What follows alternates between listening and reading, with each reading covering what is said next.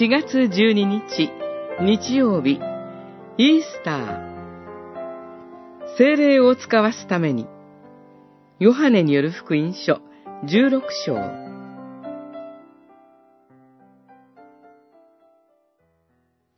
しかし、実を言うと、私が去っていくのは、あなた方のためになる。私が去っていかなければ、弁護者はあなた方のところに来ないからである。私が行けば、弁護者をあなた方のところに送る。十六章七節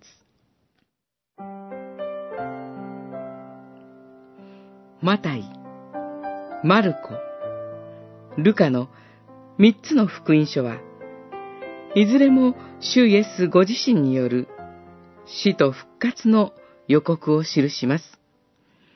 マタイによる福音書、16章21節。マルコによる福音書、8章31節。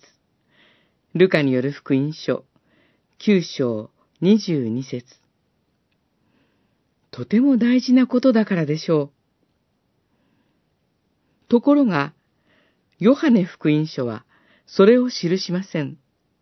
その代わりに、13章から16章にわたり、十字架を前にした国別の説教と呼ばれる主イエスの教えを記します。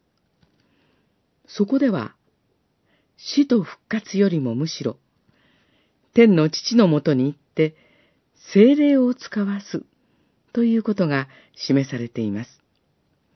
後に、復活した主イエスが弟子たちに現れてくださった記事でも、ヨハネだけが彼らに息を吹きかけて言われた。精霊を受けなさい。二十章二十二節と、精霊のことを記します。ヨハネは、主イエスが復活後、天に昇っていかれ、そこから精霊を使わしてくださることを強調しているようです。復活した主イエスは、今も精霊を使わしてくださり、働き続けておられます。